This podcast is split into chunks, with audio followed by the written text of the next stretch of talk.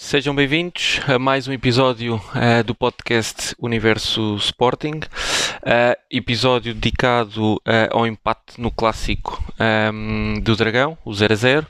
Mas permitam-me, antes de começar este, este episódio, de um, ehm, portanto, falar aqui sobre, sobre um dos casos desta, desta semana, que foi a morte do jogador de, de handball do Porto e da Seleção Nacional, o, o Quintana. Uh, deixar aqui a minha palavra, obviamente à família, mas aqui a parte desportiva, o meu agradecimento, porque de facto foi dos melhores uh, uh, jogadores, neste caso guarda-redes, de handball que eu tive a oportunidade de ver, inclusivamente ao vivo, das várias vezes que o vi no pavilhão, no pavilhão João Rocha. E portanto um extraordinário uh, guarda-redes, sempre uh, uh, profissional naquilo que, que, que, fazia e que e também da seleção nacional.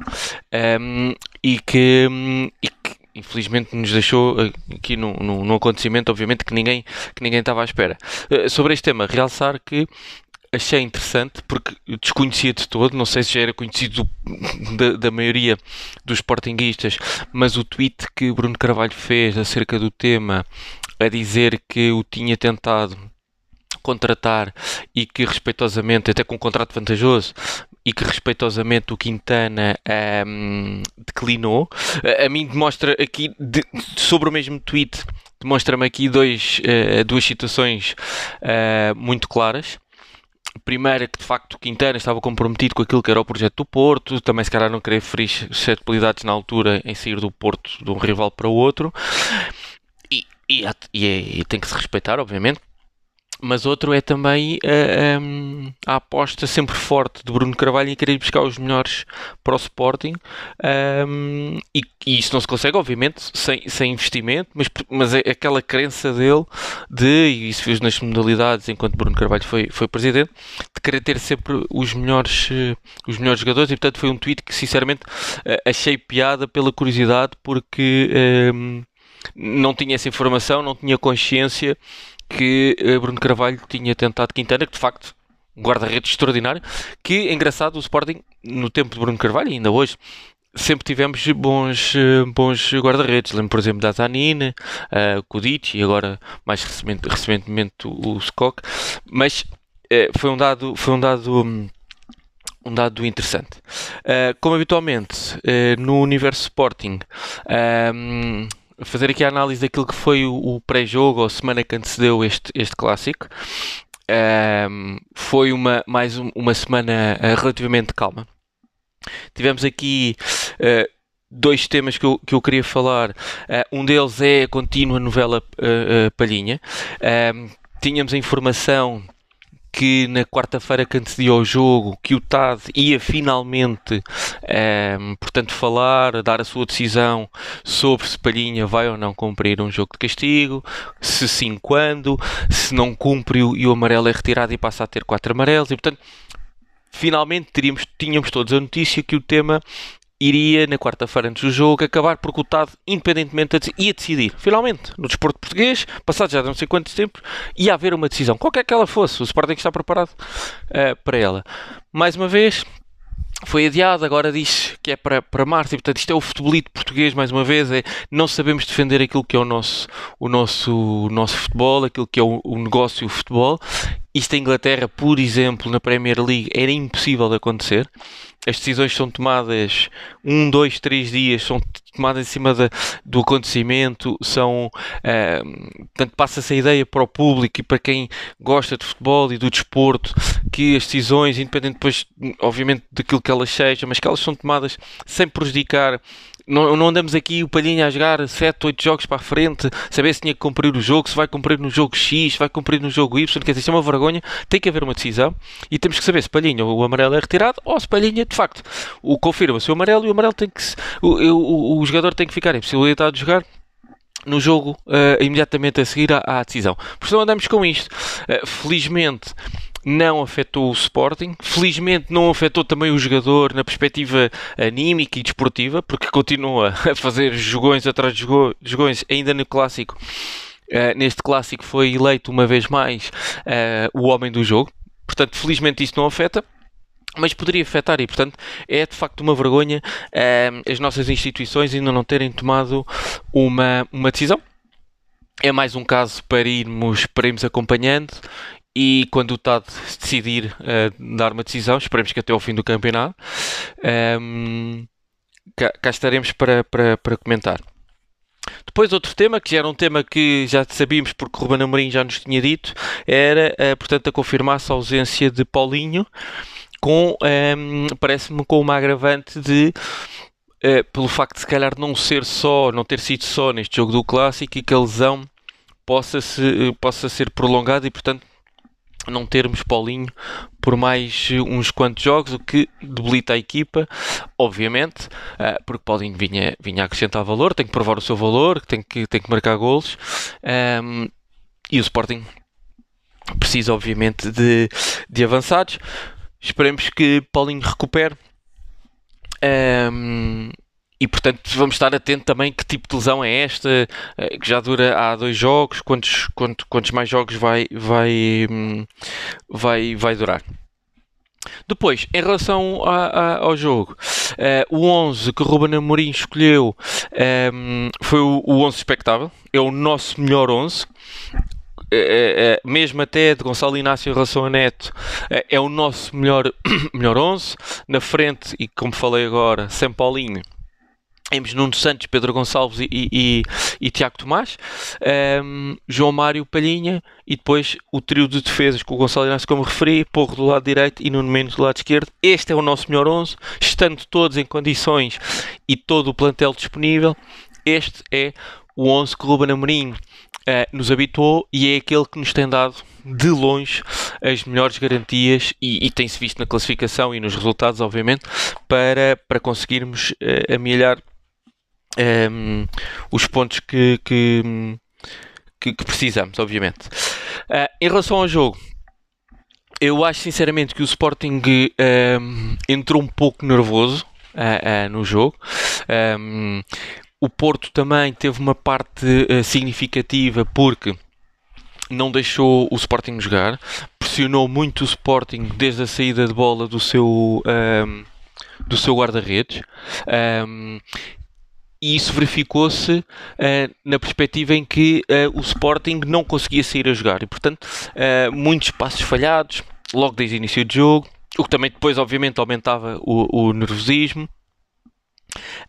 Um, logo aos 3 minutos há uma desentação da nossa defesa e Coates, portanto Marega fica, está a ficar isolado para, para a nossa baliza e Coates faz um, um, corte extraordinário, um corte espetacular por parte de Coates logo aos 3 minutos e que podia ter logo ali uh, desequilibrado o, o, o, marcador.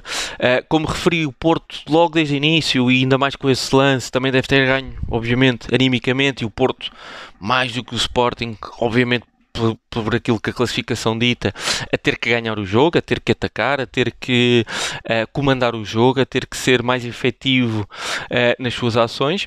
E jogando contra si também o facto, obviamente, do tempo ir passando e portanto o Porto obviamente entrou com vontade de resolver o jogo logo, logo de início. E portanto uma das táticas que, que o Sérgio Conceição adotou e na perspectiva do lado do, do Porto obviamente que hum, nesse aspecto lhes correu bem, porque não deixou o Sporting jogar. O Porto pressionou muito, muito em cima. Uh, o Sporting, e numa minha perspectiva, bem, também não jogou só de pontapé para a frente, tentou sair a jogar. Mas o Porto, como falei, uh, pressionou muito em cima. As segundas bolas foram praticamente todas do, do, do Porto e isso obrigou a que o Sporting não conseguisse construir uma jogada que tivesse uma percentagem diria, risco das mais elevadas de passos. Uh, de passos falhados e que uh, foi também aumentando o nervosismo, como referi, na equipa do, na equipa do, do Sporting. Uh, na primeira meia hora, realçar apenas um apontamento do jogo que foi o amarelo ao Nuno, ao Nuno Mendes, que o deixa de fora do próximo jogo uh, contra o Santa Clara. Já lá vou fazer a antevisão, mas portanto esse amarelo deixou-o de fora. mais uma vez, e acho que sinceramente neste jogo a arbitragem não teve qualquer influência, nem por um lado nem para o outro, mas mais uma vez que com aquela percepção que infelizmente temos que o primeiro amarelo é sempre para jogadores do Sporting, ou seja, os jogadores do Porto até esta meia hora, até estes 27 minutos, quando fez primeiro amarelo ao Nuno Mendes, tinham feito algumas faltas. Nuno Mendes não fez uma falta por, por ir além, foi o primeiro jogador a levar, a levar amarelo.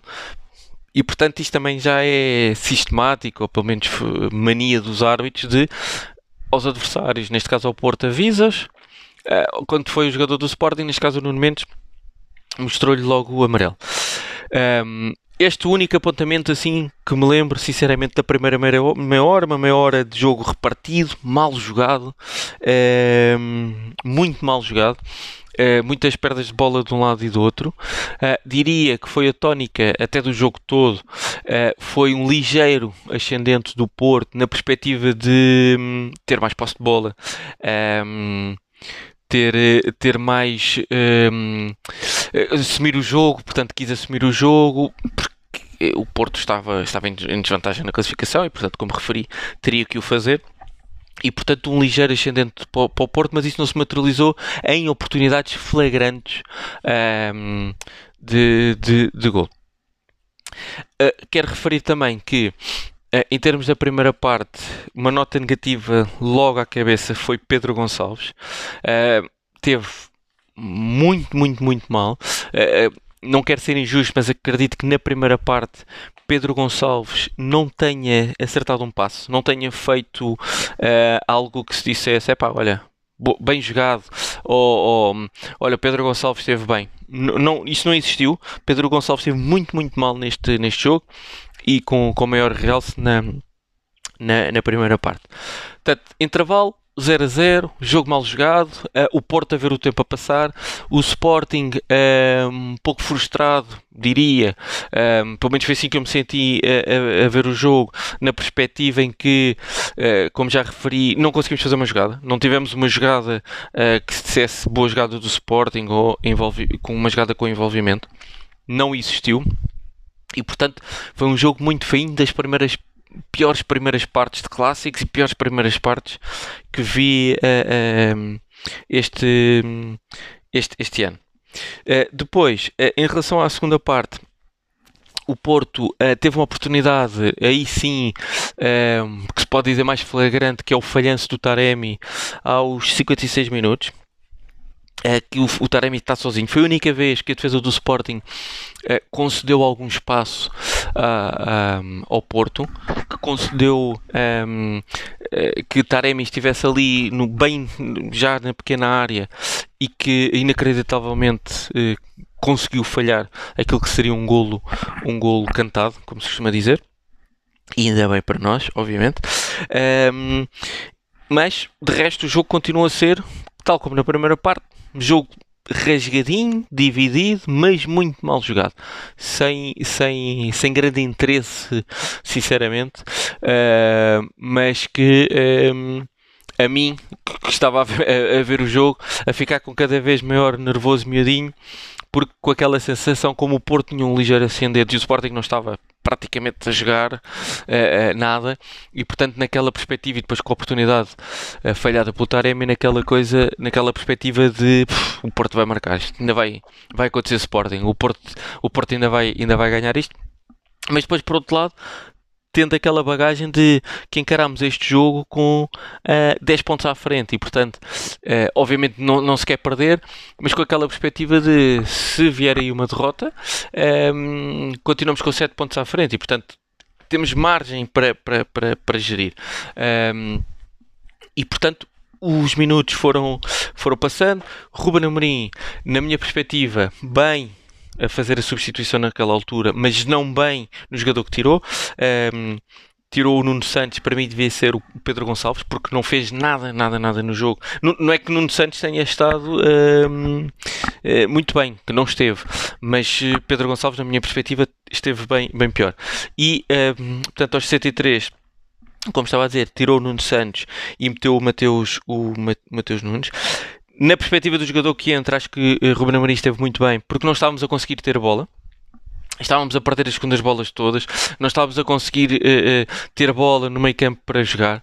Uh, João Mário, nesse aspecto, eh, não é que tenha feito um mau jogo, porque João Mário pauta o jogo do Sporting e dá maior qualidade na posse de bola, mas estava muito mole, estava, o jogo estava uh, uh, e João Mário a espaços conseguia dominar e controlar a bola e marcar os ritmos de jogo.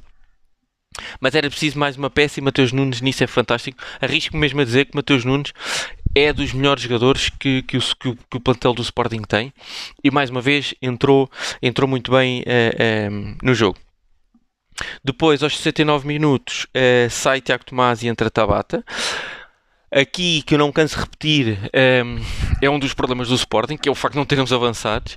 Portanto, nós neste, estamos a precisar de um jogador, e por exemplo, Paulinho, neste tipo de jogo seria fundamental porque é um jogador que joga de costas para a baliza, era um jogador que iria permitir ganhar as segundas bolas na perspectiva de bola metida no Paulinho, Paulinho de costas com os defesas conseguiria certamente, e é o estilo de jogo dele, segurar o jogo, segurar a bola, partilhar o jogo, bola com os seus, com os seus colegas e portanto garantir a posse de bola para o Sporting, coisa que característica que Tiago Tomás não tem, nem muito menos Sabata, até porque Tabata nem sequer é um avançado centro que foi para aí que foi, que foi jogar. E portanto é uma lacuna deste plantel, está mais do que identificada, está mais do que falada aqui no universo Sporting. Um, tivemos o azar, obviamente, da lesão do, do, do, do Paulinho, não há nada a fazer. Aqui em tom de brincadeira estamos melhores que há uns anos, porque há uns anos, nestas alturas, ia então quando estávamos a perder, ou a precisar de ganhar, ou precisar de meter mais ou, mais ou menos na frente, ia para lá o Coates. Portanto, uh, nesse aspecto estamos muito melhor agora. Temos outros jogadores para pôr que não é preciso pôr o, o Coates, coitado, uh, lá, lá na frente. Até já aconteceu este ano, por acaso, uma vez, se não me engano, uh, já aconteceu este campeonato, mas nesse, nesse capítulo estamos, estamos melhor, mas mesmo assim é uma lacuna deste, um, deste, deste plantel. E depois, aos 70 minu 72 minutos, é a melhor oportunidade do jogo, a melhor oportunidade um, para o Sporting, que é uh, aquela arrancada pela direita de Mateus Nunes, um, que muito bem leva a bola até a área do Porto, e depois Uh, chegando à área dentro do Porto, remata e a bola sai muito, muito, muito perto uh, da, baliza, da baliza do Porto e foi a melhor oportunidade que tivemos. Uma oportunidade que podia ter, uh, em termos de finalização, era, era brutal porque era 100%.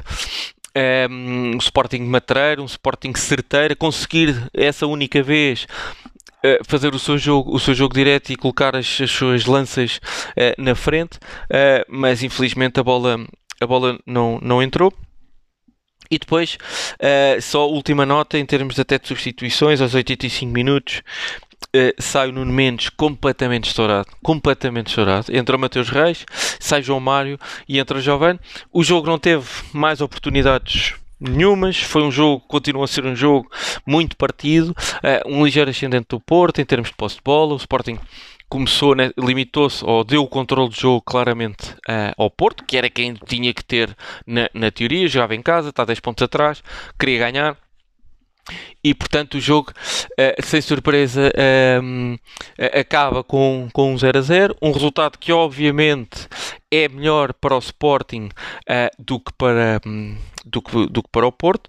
Melhor porque continuamos com 10 pontos de avanço, neste caso sobre o Porto, um, e passou mais uma jornada e fomos uh, já ao, ao, Dragão. E portanto, para o Sporting, um, tendo em conta que os resultados possíveis, o empate não é um mau resultado. Não é um excelente resultado, porque um excelente resultado para uma equipa como o Sporting, obviamente que era, que era, que era vencer. E isso remete-me agora para aquelas declarações vergonhosas uh, que o Sérgio Oliveira teve uh, no, na flash do, do, jogo, em que revelou uma completa azia, revelou uh, sinceramente aquilo que não estava à espera de um jogador como Sérgio Oliveira, em que Sérgio Oliveira diz e se estiverem lembrados, qualquer coisa como o Sporting ir empatar ao Dragão, que é sempre um excelente resultado, porque é para o Sporting é como, é como ganhar a Champions. Portanto, apesar de ser falso, e desonesto, é uh, vergonhoso que um jogador com, com, as responsabilidades de Sérgio Oliveira tenha um discurso, um discurso deste, um discurso deste, deste género. Primeiro porque lhe fica mal, uh, segundo porque não é verdade. Um, e, e, sinceramente revela uma azia que compreendo que são 10 pontos de diferença, compreendo que não estão habituados, um, infelizmente não estão, não estão habituados, mas também não é caso para isto, sinceramente, a meu ver. E sobre isto, Ruben Amorim respondeu muito, muito bem. O que Ruben Amorim disse foi, uma vez mais, com toda a sua classe que nos tem eh, presenteado durante eh, esta época e, e, e, e, o fim da, da época passada, eh, Ruben Amorim disse não só que o jogador tinha falado a quente, não vamos dar importância, mas também referiu que não sabia se era ganhar a Champions, porque na verdade no fim desta jornada o Sporting pode ter perdido um ponto na vantagem que tinha para o segundo classificado.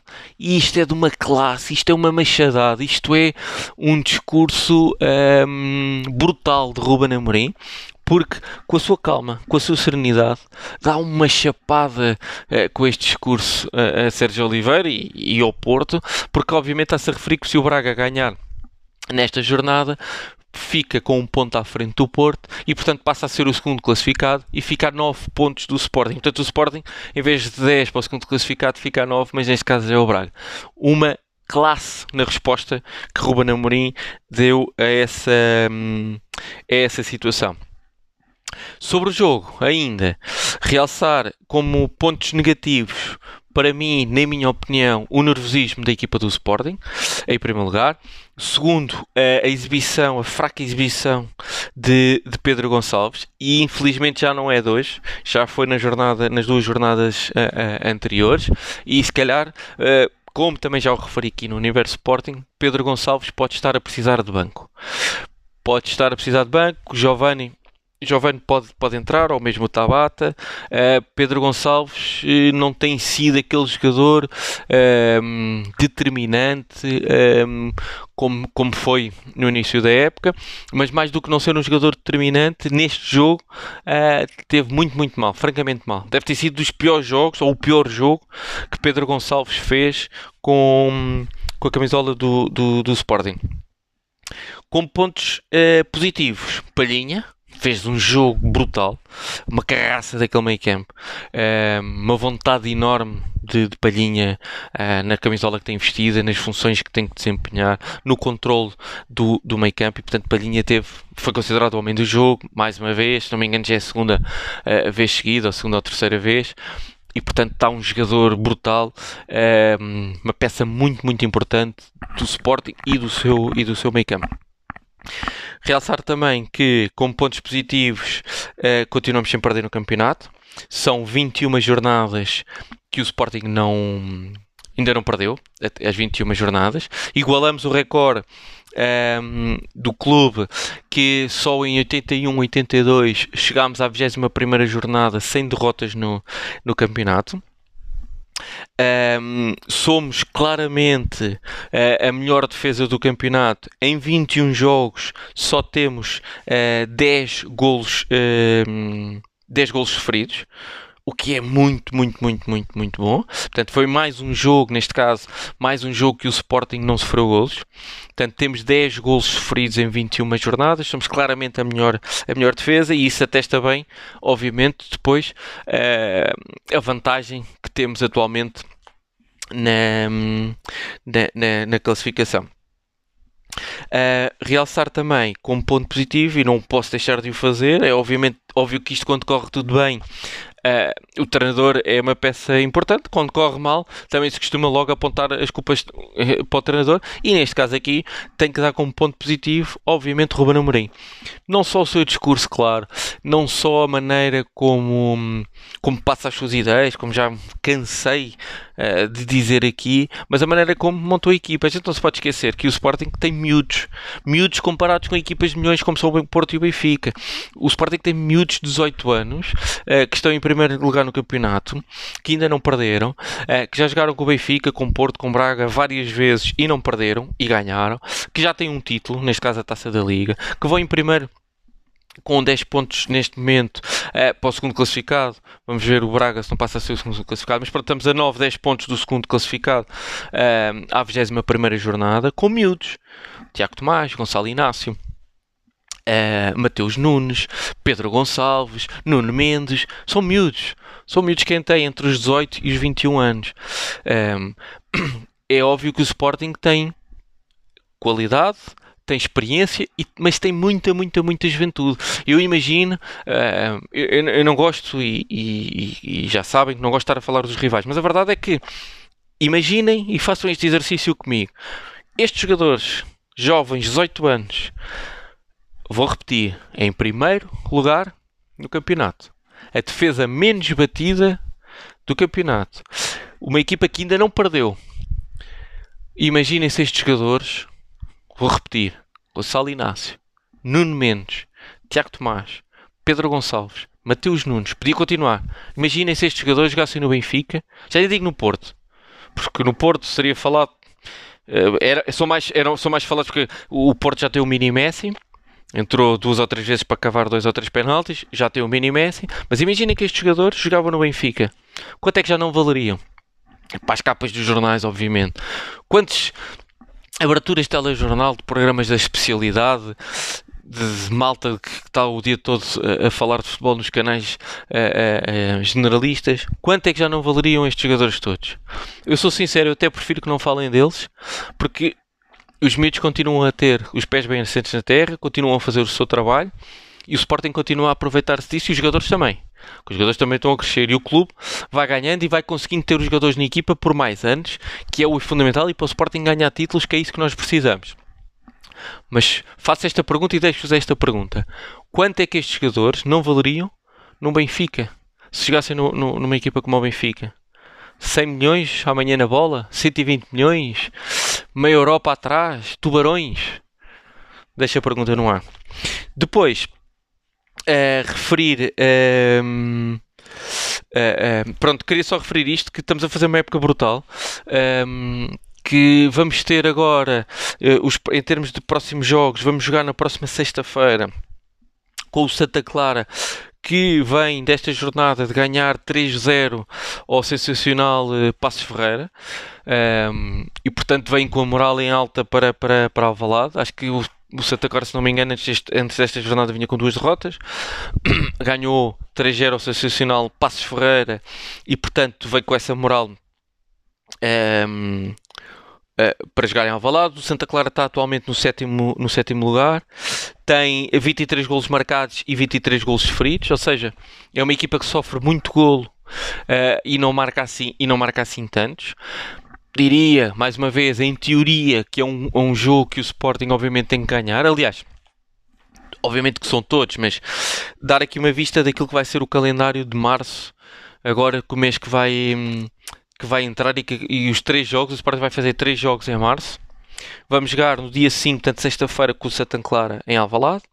Depois, dia 14 do 3, vamos a Tondela. E dia uh, 21 recebemos em casa uh, o Guimarães.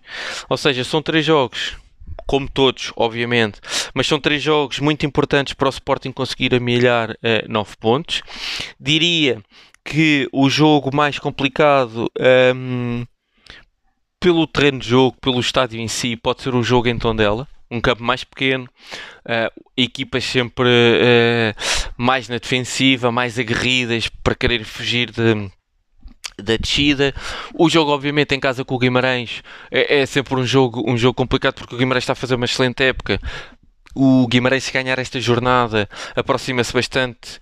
Por acaso acho que não passa o, o Passos Ferreira mas aproxima-se outra vez do Passos Ferreira na luta pelo quinto lugar. E portanto está a fazer um excelente campeonato. E o Guimarães, o Vitória é sempre uma equipa a ter em consideração seja em Guimarães ou seja em Alvalade. E portanto são aqui três jogos que o Sporting um, tem que os preparar muito bem, como já nos habituou. Ruben Amorim colocar a melhor equipa, os jogadores continuarem com uh, os pés bem assentes na terra, porque, e para finalizar este episódio do Universo Sporting, e como habitualmente voltamos logo a seguir ao próximo jogo do Sporting, como referi uh, contra o Santa Clara, e para terminar, os jogadores do Sporting e os adeptos do Sporting têm que acreditar que somos, neste momento, apenas e ainda, somos apenas candidatos a sonhar. Não está nada ganho, jogo a jogo. Foi um resultado importante hoje. Não foi uma vitória, mas foi um resultado muito importante para, como disse, mantermos com uma vantagem para um rival direto. A mesma que levámos para o jogo. Jogámos fora, jogámos na casa do rival. Passou mais uma jornada, portanto, foi um resultado muito importante para o Sporting, mesmo tendo sido um empate. E portanto, despeço-me uh, com a, a consciência que neste momento o Sporting é candidato a sonhar e para já ainda mais nada. Um abraço a todos.